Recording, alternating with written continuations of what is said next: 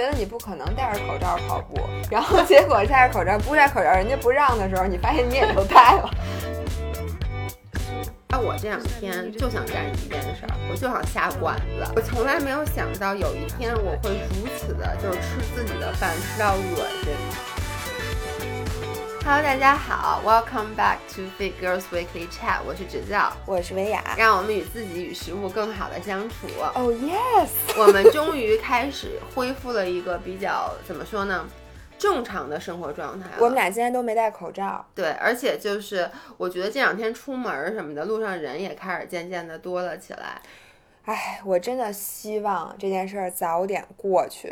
对，我觉得北京其实现在感觉上已经很大程度上的恢复了。可是我出门那个商场里依然一个人都没有。对，因为我想跟大家说，你知道我这两天就想干一件事儿，我就想下馆子。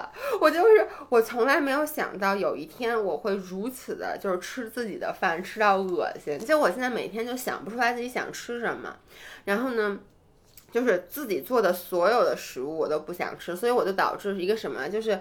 我就不吃饭，就老吃零食，然后我就特别馋，我想吃披萨，然后我想吃各种的西餐，什么我想吃那种美式的那个 barbecue 的排骨，就是哎，那个你可以在山姆上买那个现成的啊，回到家里做。你现在不是特别爱着迷于半成品吗？因为那个好多就是。我我承认，就是每个人他的厨艺都是有局限的，而且你也也不敢下料，像咱们这种，其实就是既不敢搁糖，也不敢搁盐，也不敢搁各种油啊什么的。然后，所以你能做出来的东西，它就那几个味儿。对，就是，而且就是你，其实每个人有一个做饭的习惯，就是你每次用的调味料就是那个，比如咱们用水人生鸡汁，了不起了，用个老干妈，就是你基本上你所有的。饭做出来以后，都是那那个 combination 出来以后，味道都差不了很多。餐馆都有一种不一样的味道，嗯，而且你是你又不是去一个餐馆，你要是只去一个餐馆，你也很快就吃腻了，因为你发现那个厨师做出来那味儿，他也不出那三个味儿。对，所以但是你饭馆你有很多选择，但是现在这扇门关闭了。我说实话，我是一个。其实我还一直在下馆子，因为我发现现在饭馆反而安全，因为真的说完以后，咱们所有的这个听众都去下馆子了，然后下真的没有人，然后所以我基本上想吃的东西都能吃到。但是昨天我就我和老何呀，我们俩从那个春节前就开始说，咱们春节一定要吃一次卤煮，因为我们俩特别想吃卤煮，但是呢，卤煮又不是一个，它又过于罪恶，以至于呢，你又不是真的很罪恶，为 why？它里面是大肠啊。大肠为什么？大肠里面有一层油啊，就是那个肠它不会弄得特别干净，如果它弄特别干净，它就不香了。所以呢，它的热量能高到哪去？它也应该挺高的，也就稍微肥一点的肥肉嘛，对不对？因为大肠应该没有肥肉那么高。对呀，那你但是它里面泡的都是那个，我最爱吃的是卤煮里面的火烧，它的火烧就有点像呃馍。OK，那个东西泡在碗里才特别香。我想跟大家说。我没吃过卤煮，待待会儿再给大家讲昨天晚上的故事。你接着说。对 对，然后我们俩就说，咱俩怎么这么没有行动力？每次说完都怂，嗯，就是每次吧，因为想起卤煮，这是一种深夜美食，所以呢，你都是晚上的饿得睡不着觉的时候，你说，然后俩人就躺在床上说走啊，吃卤煮啊，然后老何腾一下坐下走啊，哎。跟我们家晚上一样，就是说晚上说走啊，汪蹬小腰啊，然后张涵就站起来说走，对，然后然后我就怂了，哎，算了，别去了，咱俩今天你说也没运动，然后就说别去别去了，然后他就说好，他说好吧好吧好吧，第二天就是反过来，我已经站起来了，我说走，咱们今天去吃一次，然后老何说，哎呀算了算了，你看我这肚子。我这好不容易这两天减肥成功了什么的，反正就俩人就怂恿了一整个春节。然后前天晚上又是特别饿的时候，说不行，咱俩必须得明天去吃卤煮。说咱俩定好时间地点，然后也查了一下卤煮开门，说走，咱们去吃去。结果我们俩兴致勃勃的晚上开到那儿，发现根本就不开。对呀，哎，他你是在哪儿查的开门？大众点评啊。因为我之前他跟我说他要去吃卤煮，他是在那个微信上跟我说的，我就跟他说不开门吧，他就说开，然后他就去了。人家明明写着开门，然后竟然还有一个点评说什么现在的开业时间是中午几点到几点，晚上几点到几点。然后我也不知道为什么，因为我想说，首先我知道不开门是因为 我前一天刚刚去了鼓楼给我妈买馒头。我们上一期音频提到，我妈说我给她买馒头，因为她发给我一个就是抖音的那个视频，是一个小伙子去买馒头，然后一个人排队都没有，然后他说要馒头，那人就把那窗户拉开，往外面丢出几个馒头，就是那样一个视频。于是我周六的时候，作为一个很孝顺的女儿，我真的就拉着张涵，我们俩就去给我妈买馒头。后来发现，就别说馒头了，南锣鼓巷那一条街的小店都关，小店都关着。后来我们说，那就去看看那个栗子。后来发现栗子也不开门。我后来一想，我也能理解，因为你想啊，比如像栗子这种，它能一炒炒一大锅。但是我觉得现在这个时候，愿意出去买栗子的人还是少。我跟你说。大部分人还是不会去出门的。是我那天去吃越南米粉儿，然后我特别想吃，就它有一个图片是那个柚子大虾沙拉，嗯，我特想吃那沙拉。结果去那儿，人家说今天那个只有呃所有拌的、凉的那个带菜的都没有。因为他们是觉得，就是蔬菜这种东西，它爱坏。对，像米粉儿，你熬一锅汤，反正你今天、明天来吃，我给你端上来就行了。然后那种菜都没有，所以现在就算你下馆子，然后人家开门儿，然后你也可能吃不到你想吃的东西，所以确实比较惨。是，哎，我问你，疫情结束之后，你想下的第一个馆子是什么？别说疫情结束之后了，我跟你说，我这周一定要吃披萨。就是你发那张照片，就是你发照片那天，我就特别特别想吃披萨。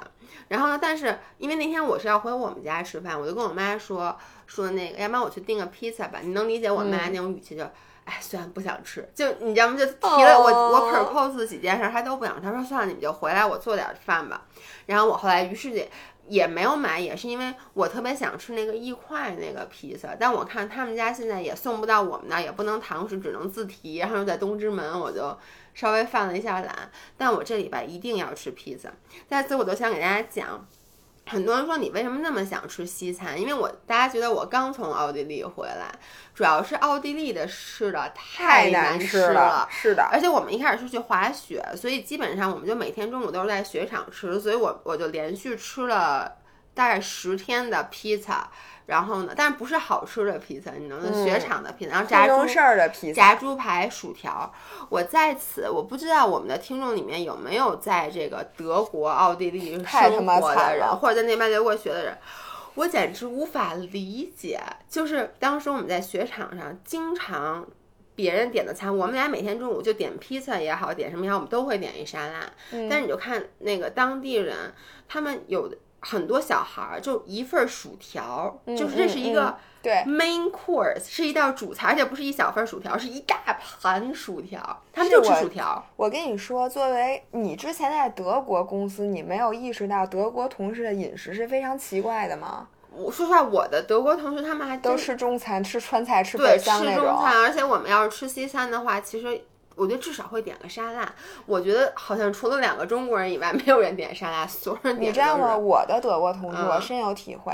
首先，他们的早餐，当然你可能爱吃，他们的早餐就是一个特别干、特别硬的，就是那种长条的面包，还不是 pretzel。嗯。你知道吗？那种小硬面包，就吃那个，然后拿那就咖啡，我都不知道他怎么吃进去，而且他什么都不蘸。嗯。就那么干着，然后掰那块儿，你就觉得这个人是不是原来坐过牢？是不是？你就觉得这个人特惨。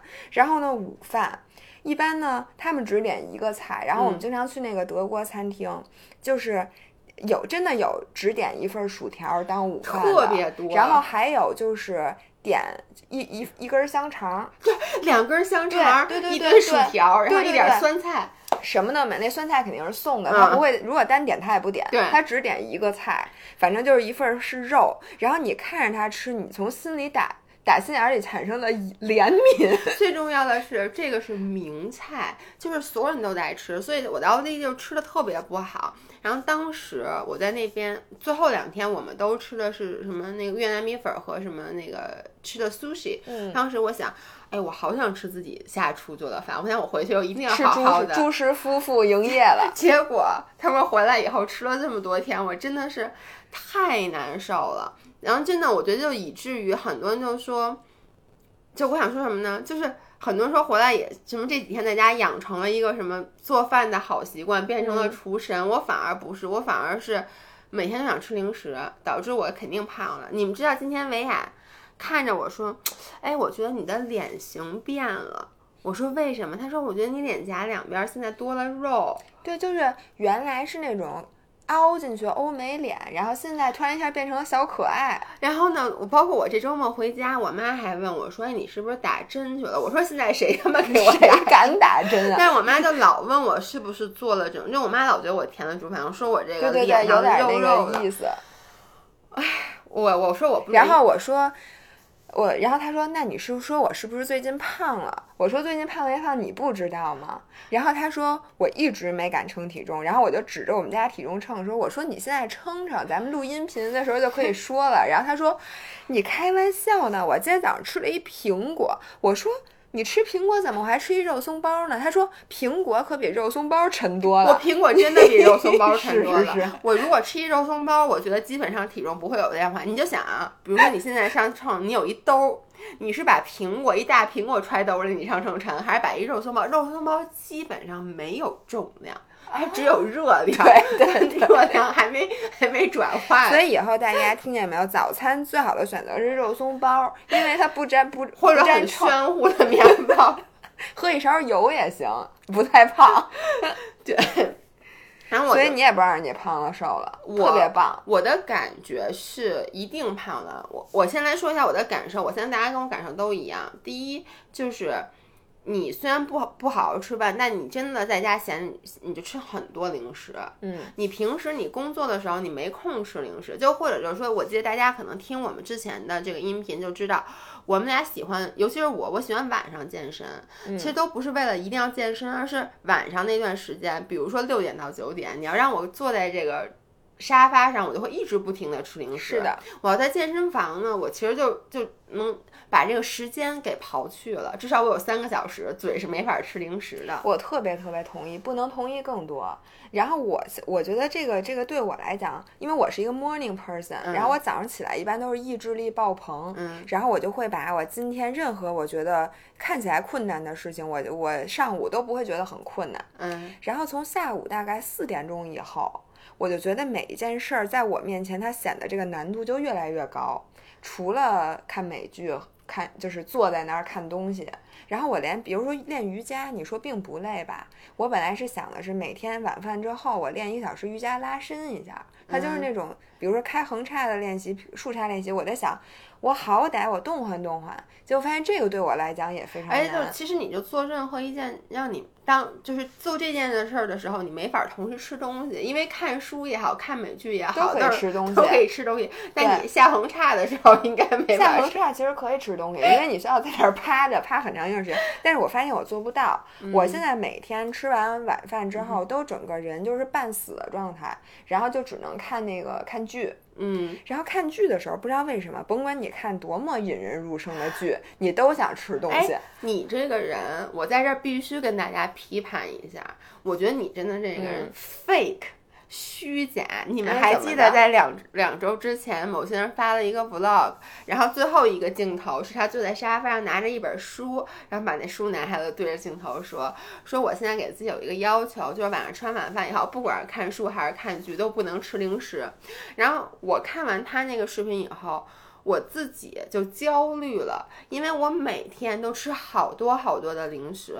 我本来已经觉得我这样做很不对了，然后接着看到我的老伴儿、我的合伙人以及我妈每天会拿我和他对比的我的竞争对手，晚上吃别人家孩子呗，别人家孩子居然首先他首先啊，那个视频给我引起了深深的焦虑。我希望大家也留言告诉我们，就是有时候看到维亚这么。我的妈呀！对不起，我的手表干嘛呢？他就是看到像文雅老发这种特别 motivational 的这个 vlog，会不会心里有压力？因为我知道很多人会觉得很振奋。压力就是动力。我首先看到他每天在那收拾屋子，他真的收拾啊！然后我们家都已经乱的像猪窝一样。但是大家在直播的时候都看见了，你在那个呃什么高抬腿的时候，后面就是纸箱子，一堆纸箱子。你把纸箱子都放楼道里了，我不能把我们家纸箱子放楼道里。而且我那里边也没有那么多东西。那你那些吃的呢？不是好多都你你你知道吗？你从来不把纸箱子里的东西拆出来再重新组合一下，你就组合了。我让阿姨就是拆出来你让阿姨那都是前清时候事儿了，阿姨都多长时间没来了。对呀，但是你知道，反正哎，你就别说了，你这就一个脏乱差。然后我就也没有，就是能让我自己 开始起来收拾屋子。然后我看维亚又一天做两顿饭，而且做这么丰盛，做这么丰盛。然后我觉得我每天就做又不吃东西。我必须要跟大家承认，我只有那天晚上 没吃东西。为什么呢？是因为我那那一天之前，我真的是长胖了，就是。而且我摸我自己，我都觉得是肿的，就是我捏我的胳膊、捏肚子，都上面都是敷囊。捏哪儿呢？我跟你说，他现在拿手在揪他那衬衫，没看什么衬，这是衬衫是吗？这叫汗衫，反正就是就是捏肚子。所以我那天真的是没吃，我并没有欺骗大家。但是后来呢，我我的体重就回到了正常的值。然后我又觉得，嗨，那你说何苦呢？主要我真的是很难忍。所以其实 就是说，我不应该那么自责，大家也不用觉得维海就是一直没吃零食特别自责，因为其实大家不会这么想的。我在这个第一期 vlog 里，我还那么吃稻香村什么的，而且我这两天我还发了我的欺骗日。嗯，但是我那个那个视频，我希望大家把它当做一个动力，就是你们尽量觉得我就是那样一个人，因为你知道我最近 在尽量觉得你就是这样一个人，对，因为我觉得这个事儿对大多数人是有好处的，就。是我最近跑步的时候在听一本书，它叫《棉花糖实验》。嗯，你知道那个著名的棉花糖实验吗？就是他们去找很低龄的小孩，delayed happiness，对对对，都是延迟满足。哎，我好像看过这本就是说，他们会把一个那个棉花糖或者另外的奖励物放在桌子上，然后看小孩儿，就他告诉你，比如说你这十分钟没吃，那再过一段时间我就会给你两个棉花糖。那他这本书就讲了很多从这个实验引发的很多很深的东西，其中包括怎么教育孩子，关于延迟满足，以及如何就大家怎么能本能的做到。去更多的去延迟满足等等的，这里面就有一个非常重要的策略，就是说你在想到这件事的时候，如何把你的热系统转化成冷系统？因为很多每个人都有两套系统，热系统呢，你会更多的去想象这个棉花糖的美味，你撕开它的感觉，你放在嘴里的感觉，然后一旦你这个系统 kick off，你就会无法忍耐。你就会要达到及时的满足，而另外一套更为高级的系统呢是冷系统，你会权衡利弊，你会想到未来，你会想到这个东西从理智上来讲对你哪些好处，哪些不好。一旦你想办法把这个冷系统给按钮给打开了，你就会做出更加令你不后悔的行为。那如何打开冷系统？这里面就说了一个非常重要的，就是你会想象别人会怎么做。嗯，就比如说你看一个。比如说，你问你，你现在想吃棉花糖，还是一会儿给你两块儿？你可能会说，我现在就要，我我现在就要。但是如果他问你，说一个聪明的孩子会怎么选择？一般人都会说，他会选择等一会儿要两块儿。嗯，请你们知道吗？姥姥等于那个聪明的孩子。But why that's a smart kid？你知道吗？你在说的时候，我就一直就这个棉花糖这个实验，这个我很早之前就知道。我记得好像大学的时候还学过这个。我当时就想说。凭什么要两块棉花糖就更好？比如说，对于我来说，你让我现在吃一块稻香村，还是晚上给我两块稻香村？对于我来说，肯定吃一块稻香村是最好的，因为首先它能让我得到即刻的满足，其次我又不至于吃两块长更胖。那人家小孩能这么想？就那你能理解吗？就是我想说的是，delay happiness，就是这个延迟满足，满足一定就好吗？就是当然不，还有一个说叫 seize the day，就是你要什么抓抓住，活在当下。对对对对，是是是是。但是他一般说的是，就是比如棉花糖对你来讲，它不是真正的奖励物，它只是一个概念。比如说钱，嗯，白给你钱，比如说今天给你十块钱，还是明天给你二十。就这种东西，它然后它就是首先是金额以及它延迟的时间这些东西，它有一个算法。所以呢，你刚才说的那个，请你 因为我想说，就我，但是我同意你说的，就是我在很多时候觉得这一天就是很沮丧，或者觉得整个生活状态不好的时候，我会在 YouTube 上面去找那些 motivational 的 vlog 看，因为我本身是一个悲观的人，我总觉得你为什么要拍那种视频？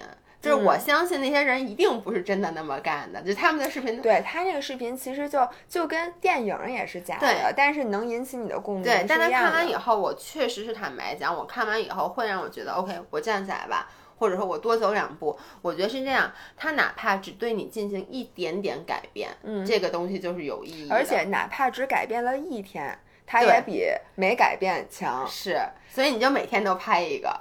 然后我们就每天看一个。不不不，我倒每天都演戏这件事儿，对。但是我我必须跟大家说啊，我大部分里面干的事儿，我是真的是干的。他是真的干。所以呢，我他们家好干净。就是这个 疫情这件事儿，其实我觉得对我来讲，积极的东西大于消极的东西。嗯。因为这段时间，其实你得到了，就是在很多方面得到了沉淀，然后你也对对自己的这个有很多习惯，我是希望我在疫情之后可以保存这个我们在明。天的视频里你会看到，对我们这个要周三发，周对这个音频周三发，对对对，大家明天去看我的长视频，然后我希望能得到大家一些共鸣，或者请大家把姥姥等于一个聪明的孩子，请大家把这句话 记在心里。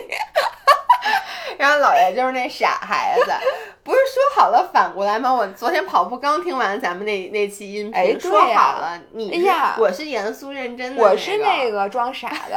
对不起，对不起，对不起大家，我总是搞不清自己的定位。然后我们今天这音频其实还想讨论一个，就是我知道其实现在疫情在大城市的人感觉快结束了，但还有很多地方还在封着。嗯，我因为我昨天发了一个微博，发了一个跑步的照片，我没有想到底下还有很多人说根本出不去，出不去门儿。然后呢？我我觉得，如果说你是自己，或者说和你的另外一半被困在家里还好，很多人是和父母被困在一起，太惨了，太惨了。而且我知道很多人是父母的家非常的小，然后呢七大姑八大姨都，我觉得一大堆人被困在了一起。Oh my god！然后我们的群里面就会有人说说特别痛苦，因为他妈老觉得他饿。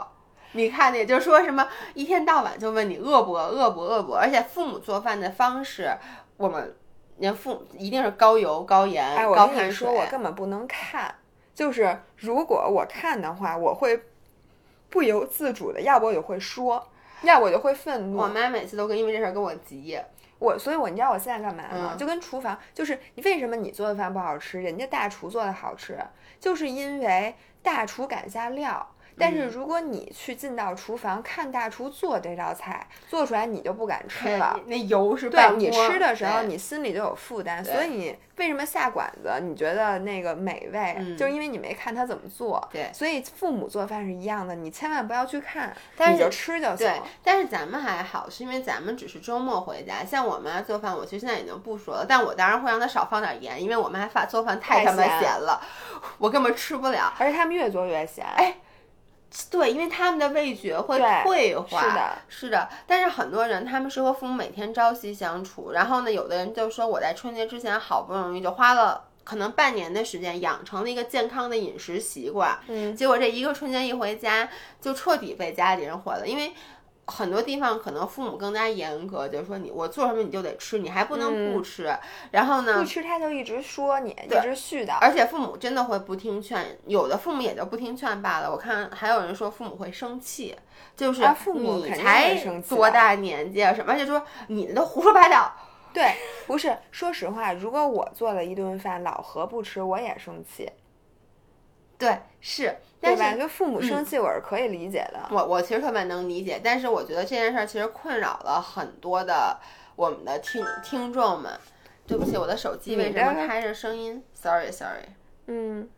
所以我觉得这件事儿，我其实大家当时说说希望我们能给一点建议，但是我们俩那天就说，哎，我我问问呀，你有什么建议？他说我没有，因为我觉得我们俩都是属于只要父母高兴，现在你让我怎么着我觉得是这个，因为这个疫情这段时间它太特殊了，然后我就觉得你就吃点儿，你可以少吃点儿，但你肯定不能说我就一口不吃，或者说我自己吃自己的。然后我觉得等疫情结束之后，你再慢慢减呗。其实我现在已经有这种感觉，就是你看我这两天，比如吃零食什么也我也就吃，因为我是觉得，第一，我觉得这个疫情不会拖很久，嗯，然后马上等健身房开门了以后，我现在就将现在这段时间想象成一个休息的时间，因为我刚回国那两天啊，我脑子里还有一个这样的概念，就是。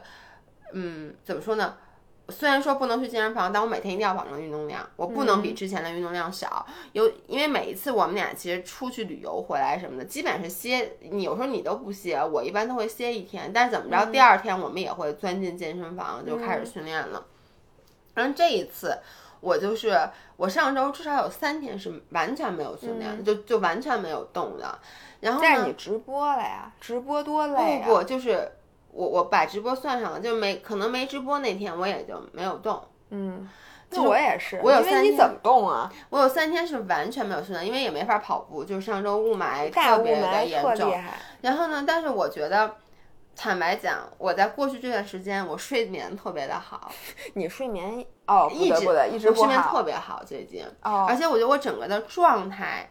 就是那种，就跟你的脸的，就是我就我觉得跟你的状态好是有关系的，因为你现在脸色也好。就跟你说，你看你说你那个什么大姨妈从来没有那么规律，就哎，对我跟大家报告了吗？没有吧？好像没有。就是我从那个。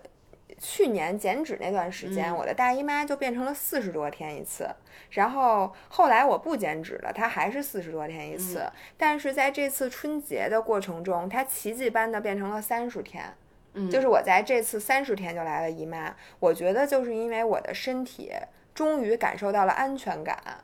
对，就他歇过来了，他真的歇过来，因为我当时就我一直跟维亚说，我说你得让你身体歇一下，因为大家老说说只要练特狠，嗯，我是整体上我是这样，我一练练得很狠，但是我至少我经常，呃，比如说出国回国玩儿什么的，我都会至少休息一天，嗯，但是你是每次出来回来你。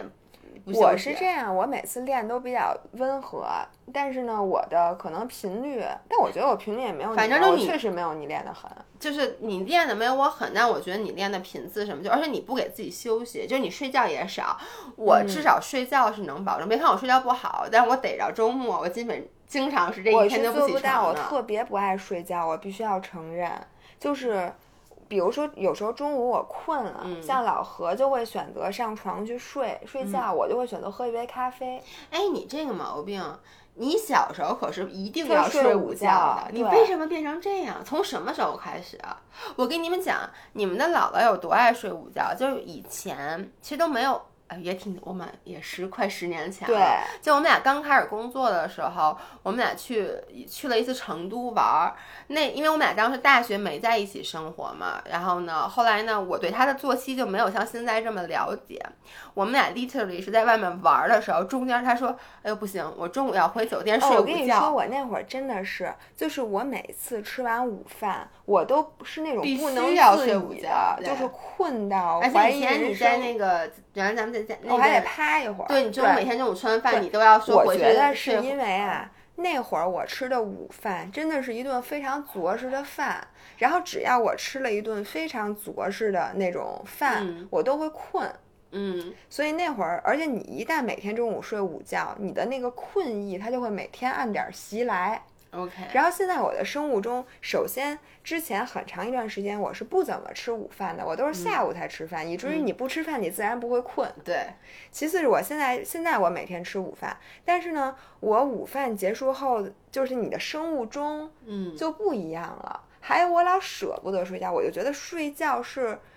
会让我整个人生变得消极，你知道吗？这就是咱俩最大的不同。所以你经常会觉，就是你老觉得睡觉是浪费时间，特别。而且你知道我这个人是什么样吗？比如说我今天下午睡了一会儿午觉，嗯，在我起来之后，我就不能再出门，不能再干任何事儿了。就是我就会觉得我这一天，当我换上睡衣，比如说我起床之后，我就会觉得现在是晚上了，我只能看美剧了 做饭可以。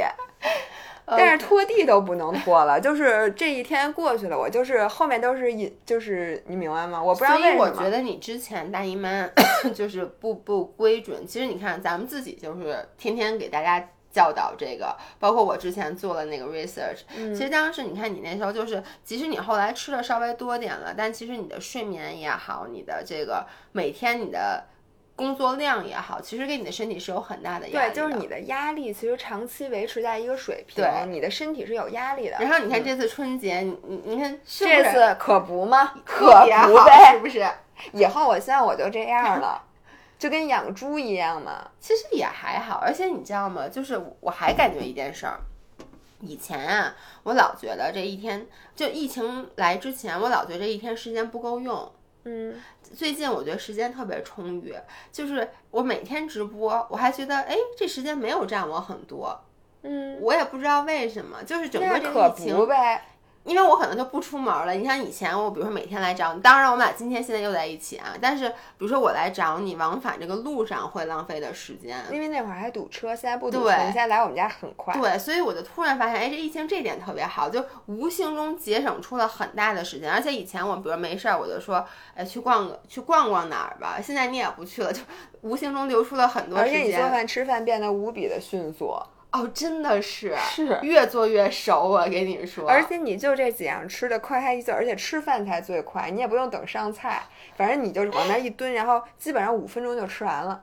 嗯，是的。你吃饭尤其快，我觉得都用不了五分钟就吃完了这顿饭。是的，所以我就在想，这个疫情结束之后，这个我要不要恢复之前的那种状态？反正我觉得这疫情对我最好的一点就是我我最近的睡眠很好，跟压力小很有关系。因为以前我为什么会有压力啊？是因为我一看到第二天的事儿，嗯，我想啊，我得几点就得出门。有时候咱们要要拍摄什么之类的。因为我自己拍摄，其实我不会有太大压力。但如果我们俩一起拍摄的话，我压力就会更大，因为我还需要涉及出门什么乱七八糟的。就你时间不 flexible，嗯，就比如我跟你约好了今天早上十点半。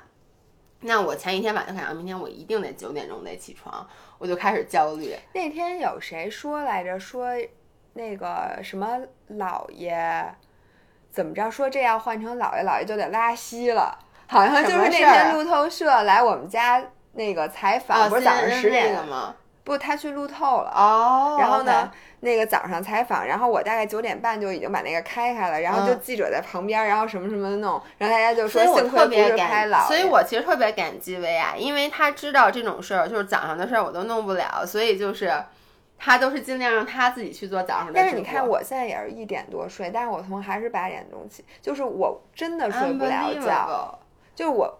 我不知道为什么，好，我不说这事儿了。反正我我觉得肯定像那个 Amy，她跟我就一样的，特别不爱睡觉。是，但是我想说的是，如果我以前会因为我睡觉，我有种罪恶感。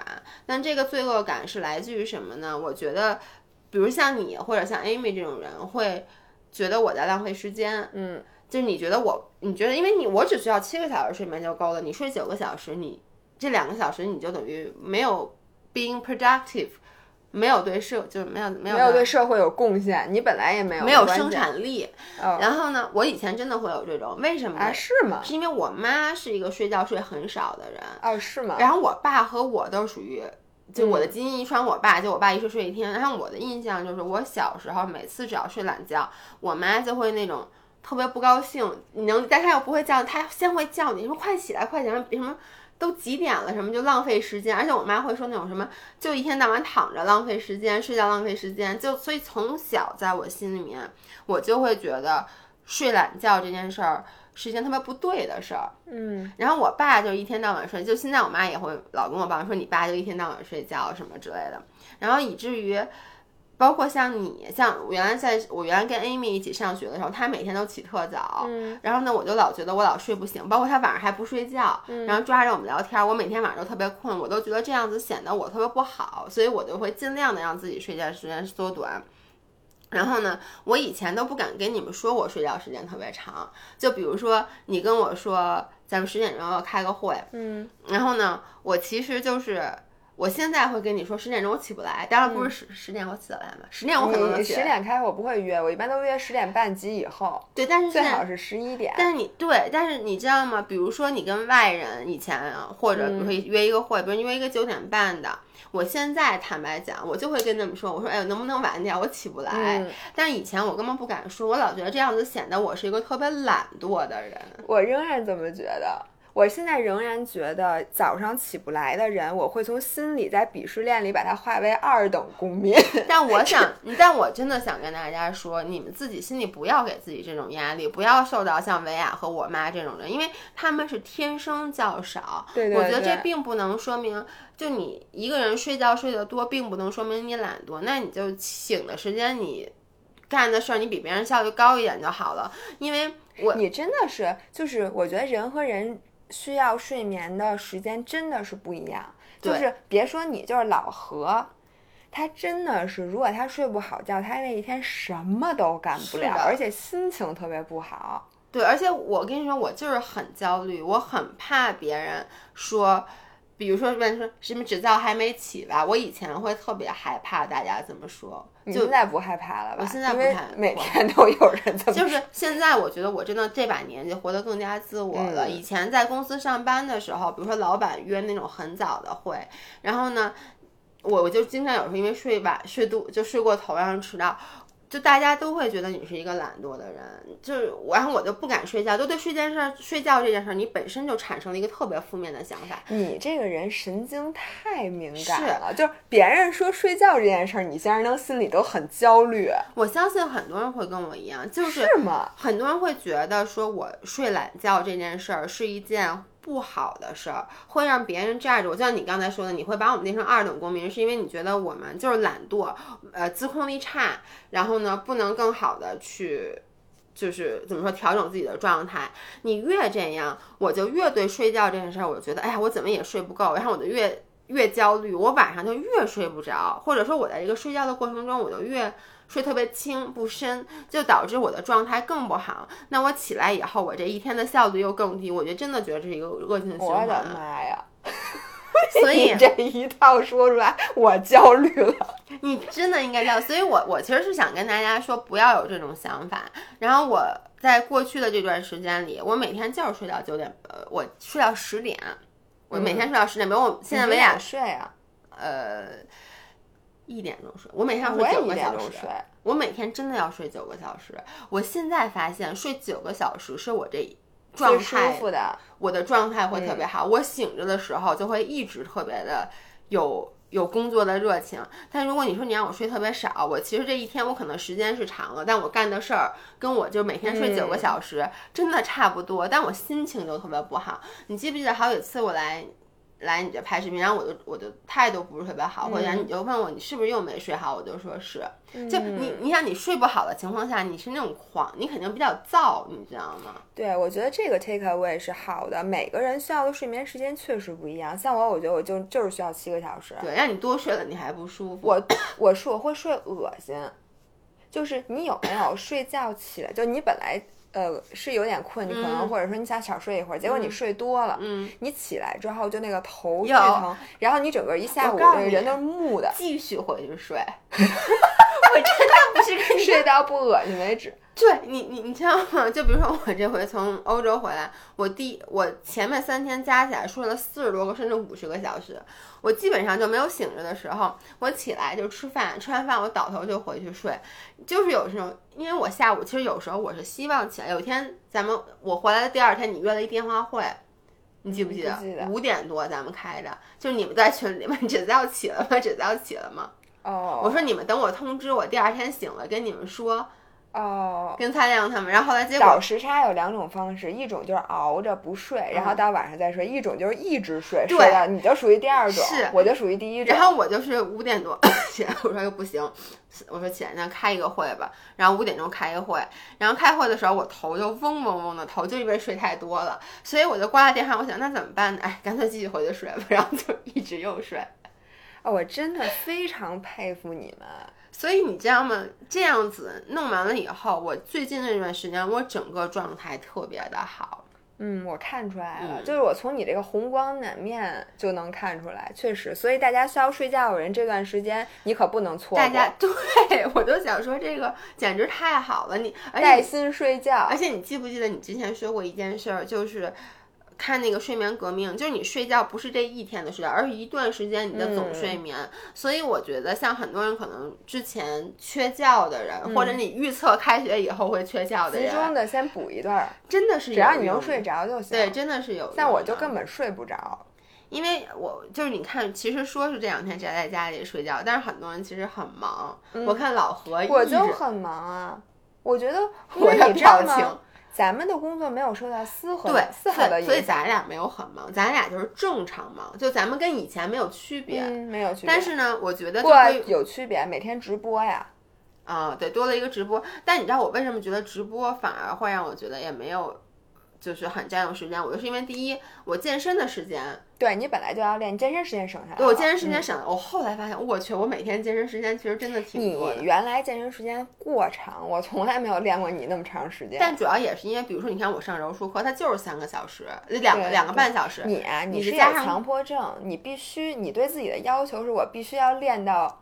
这个练满这个时间啊？你怎么知道是的？不是你老跟大家说，而且你比如说你练力量，你确实没有办法在其他的地方规定自己，你只能规定这个。对，像我，我比如说我看我一周的跑量什么，其实就就够了。对，你没有必要往死。对，你说你跑仨小时 也不太可能。对，因为我之前每天健身时间大概是两个半到三个小时。我觉得你得练仨小时，我每次都是。就是我走的时候，我觉得你刚热完身。反正是这样，我给自己要求的是两个半小时。然后有时候主要是你知道吗？练力量就比如你经常中间接个电话，或者有时候还突然，比如你跟我说什么，还得发个微博，就他会占。但是呢，我觉得一般是两个半小时。比如我上柔术课也是，是两个半小时。但你加上来回的车程，就是那每天省下来三个半小时。突然觉得，哎，这三个半小时睡觉加一个小时，直播一两个小时。你知道我的 take away 是把健身房把健身卡卖了。对，take away 是，哎呦，我发现健身真浪费时间，别健身了。健身就是很浪费时间。嗯，但是我还是很怀念那种举铁的。我看那个咱们群里好多人都说忍不住了，特想摸摸哑铃是什么感觉。我和老何已经就是。最近不是那个房市就还挺，就房子都特便宜嘛。然后我昨天晚上刚看完，我觉得还行。我们俩就看了，在那个就是从那个谁 Nicole，就是就是我给你发 Pussycat Doll 那个主唱他们家那个屋子什么的。然后我们又看了一些其他的什么萧敬腾的豪宅八层，但它每层都很小什么的。然后看了各种人的 home gym，我们就说，其实就是。因为你要是能有一个别墅，你就可以有一个健身房。然后呢，呃，我又说老何发明了一个我觉得特别聪明的东西。他说有跑步机，为什么不能有游泳机？有啊，有吗？这哪是老何发明的？游泳机我不知道有游泳游泳机就是一个就跟你的床一样的。对，然后那个有水流，然后你就就是哎有游泳运动员都用那个，很多都。哎，我也想买一个，我说可以在家游泳。因为我觉得，在北京这种城市，你想拥有一个室外泳池，基本上没有什么用。嗯，本来就国外的老外的室外泳池也不是用来练游泳的，那不是有两下就头了吗？是，但是人家还是可以游。但你现在你弄一室内泳池是不太可能的吧？但是你弄一个游泳机放在家里，其实是可能的。然后平时还可以用来洗衣服，就你窗帘什么经常没有地儿洗，晚上还可以用来可以用来练习冲浪在那上面对吧？因为它你把那水流开大点，你就在那儿待着。那冲浪板特大，你泡澡还可以按摩。对，因为都点 Jacuzzi 嘛，它那水流再冲大点，还高压的。这个东西我特别洗车吗？我特别早就想，真的想想拥有过。啊，我不知道。但那个东西它本身也是很沉的，就是那多费。你得有你，你得是一个厕所这种，你得把这个一整个厕所改成一个那个。对，因为那种也不是特别的。也不是特别的小，肯定不能特别小啊！那我不就我至少得是我的手。哎，但我问你，你觉得如果你有 home gym，你会就不出去练了吗？对于我来说，完全不是一样的事儿，是吗？就对于我来说，健身它本身就比如你看，你说你希望去一个健身房，你除了一般会谈到器械什么，你还会说一句话，说哎，这健身房的人都练得不错。其实你未必要跟他们交流或者说话，但是那个氛围，我觉得是比较重要的。就是有的健身房是那种非常老铁的氛围，我也不是很喜欢。那你说游泳呢？你需要氛围吗？我游泳最好希望一个人没有。对，但问题是你真的不可能有一室内游泳机，这东西都有点太不现实了。但比较现实的是什么？我知道很多人真的会，比如说房子大，你弄一间屋子，嗯把那车库就跟老外似的，弄一 home gym。对，或者其实就是像，如果说你是那种大的 apartment，就咱们假设说啊，你这个主卧室你在地上铺上胶，你放，你绝对能放上那几个器械。我跟老何那天想了，呃，我们俩还查了龙门架什么多少钱。我说咱们家以后啊，不要客厅了。就把客厅改成一 gym，然后你坐沙发，你就坐在条凳上呗，你坐那儿呗，是吧？你也可以坐在划船机上嘛，你也可以坐在跑步机上，就永远都不要让自己坐在沙发上，就没有沙发，对，然后一直在动。对你，反正你就得地儿。其实客厅，你说你能干，你干嘛？你不就找一地儿坐，摆一个什么茶放在桌子上，对吧？然后看电视嘛。对，其实这个功能，那个条凳什么的都能实现。你坐龙门架上也行。对呀，你还可以骑在龙门架上，就是你 你随便你怎么待着。但是我一直都觉得在在家里做一个 home gym，因为你知道很多老外像 YouTuber 咱们关注的，他们都有 home gym。但我发现他们每次还是去健身房。你看他们 vlog，每天还是去健身房。我觉得呀，是首先气氛确实重要，然后第二个呢是说，呃，健身房的器械你不可能全都弄到家里来，就它还是有很多器械你是那个。不，你在家你没法弄的。但其实你看，比如说每次练腿，我基本上就我觉得四个器械可以解决我所有的练腿的需求。嗯。但是你还是是，我我就觉得自己在家练，整个那种特别闷的感觉。这也是为什么那么多人在家，就是说。特别感谢咱们直播，说要不直播的话，其实你说动作就那些，嗯，那咱们发了那么多视频，谁不知道做 burpees 减肥？就包括上周五我带着大家一起做的那个基本挑战，就是二十六个字母，那些动作。你有那动作，你自己跟家就可以做，但很多人都不做。但是你一说说有个人带着你们一起做，嗯，你就会做。其实它更多的是一个人是一个社会动物，我觉得就是要我我也是，而且我跟着视频，我只能练瑜伽这种，就瑜伽我喜欢跟着视频练，但是那种特别累的，就是我需要做心理建设的运动，我只能接受跟大家一起。直播来做，但是我觉得这种习惯也是可以养成的。是，就跟我录我说我在家，就咱们说淘宝购物经历那次，我还说我觉得在家健身基本是不可能的。嗯，就在家你甭管买什么，你都不太可能自己练。但是你看这次。就是一个疫情啪啪打脸，因为你出不去了。是，就是如果吧，你给我搁在一个，就是你给我买一大别野，但是特别远，嗯，然后呢，我没办法，我说我每天都去一个健身房，特别浪费时间。比如说附近或者没有好的健身房，那我只能在 home gym 练的时候，我也就练了。你一旦适应了一个月，你之后就觉得 home gym 挺好。哎，你这个说的特别对。其实我觉得就是健身习惯的养成，真的比你想象要容易。对，因为举一个例子啊，就说跑步。嗯，我其实第一次跑步就跟维雅一起，我们在一个大台，特别热那天，我们就是在当时在烟台，记得咱们第一次跑跑那五公里，我人生第一个五公里，在此之年二十年没跑过步那种的。当时跑完以后，我觉得我这辈子都不可能跑步的。嗯，然后呢，结果呢，后来自己发现，哎，也能跑。嗯，然后但当时我跑步都是白天跑。嗯，然后我当时就说，我绝对不可能晚上跑步，因为我觉得黑着跑特奇怪。但是呢，你后来就经常白天根本不可能抽出时间跑步，你只能天黑了晚上说九点多去跑。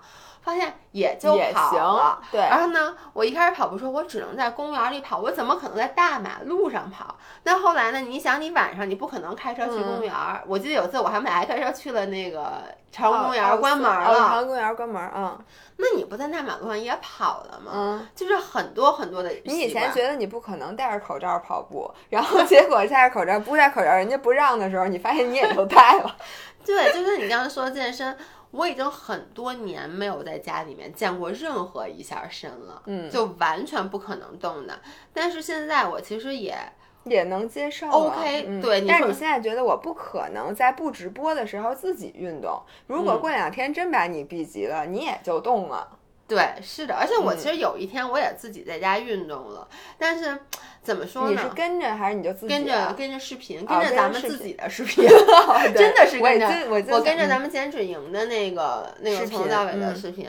但是我还是说我真的 appreciate，我发现就是以前觉得特别。拿理所当然的东西，对，现在不能 take it for granted 了。对，我就跟我跟老何说，我说疫情结束之后，我第一件事就要去吃卤煮，因为我们俩在。我以为你要 说一个特别，你刚才我给大家说了，刚才薇娅的表情是特别认真严肃的，我以为你要说一个什么，就比如说我要什么注重什么那个健康，什么干净，什么叫什么。你说什么？手就是叫什么？那叫什么？就每次出门洗手，出回家洗手，那个东西叫个人清洁，是叫个人清洁，个人卫生，个人卫生。对对对对对。你为什么会觉得我要说这个？不是因为我是想说要不要 take it for granted，就是说要这个没有这个是原来你 take it for for granted 的事儿，你就会一直拖着。就你觉得卤煮天天都开，我哪天去都行，所以你就一直没有吃。突然发现有。然后昨天那卤煮我 literally 已经吃到嘴里了，因为我从前一天晚上这个东西就在陪陪伴着我过了一晚上，第二天我想了它一天，然后晚上我们俩兴致勃勃开车，我就我我连点什么我都想好了，到那儿没开，然后我们俩回来一直在说说你看，所以最后吃的啥呀？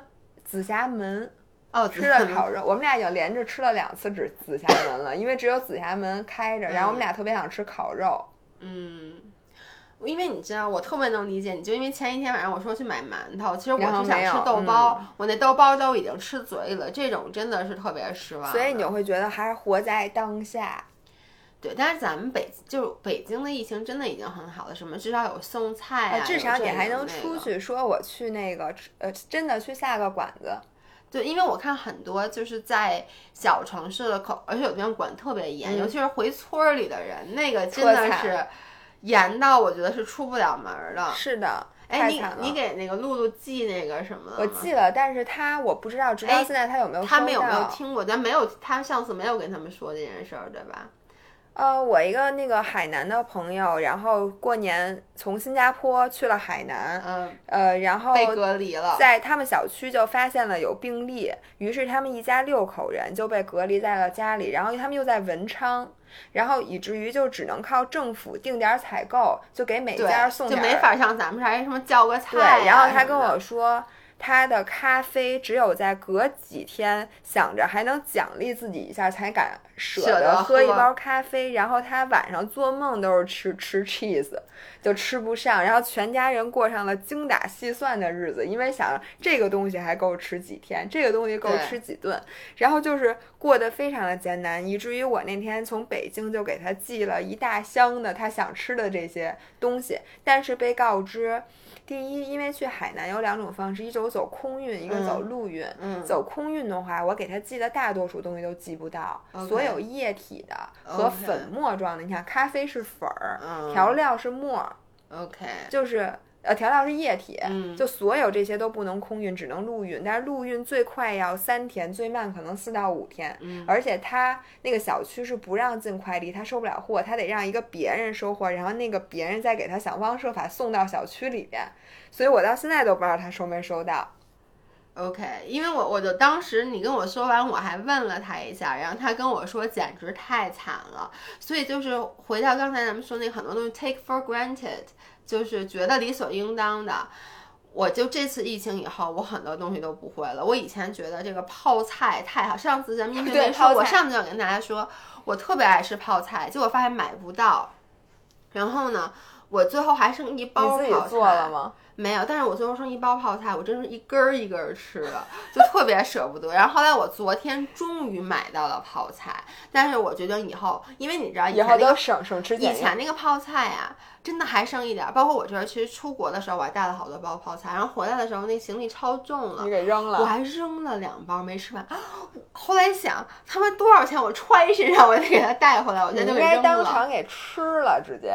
我当场吃了好多东西，我就我都没跟你说到这这夏令营，我跟你说，我们这次回来要罚钱，罚了好多。为什么？就是这次疫情，我最后插一句，我觉得疫情可能给很多人都造成了很多的经济损失，尤其是比如出去玩的人，就是改机票啊什么来来回回。但改机票最后还好，改的那个机票的钱他都。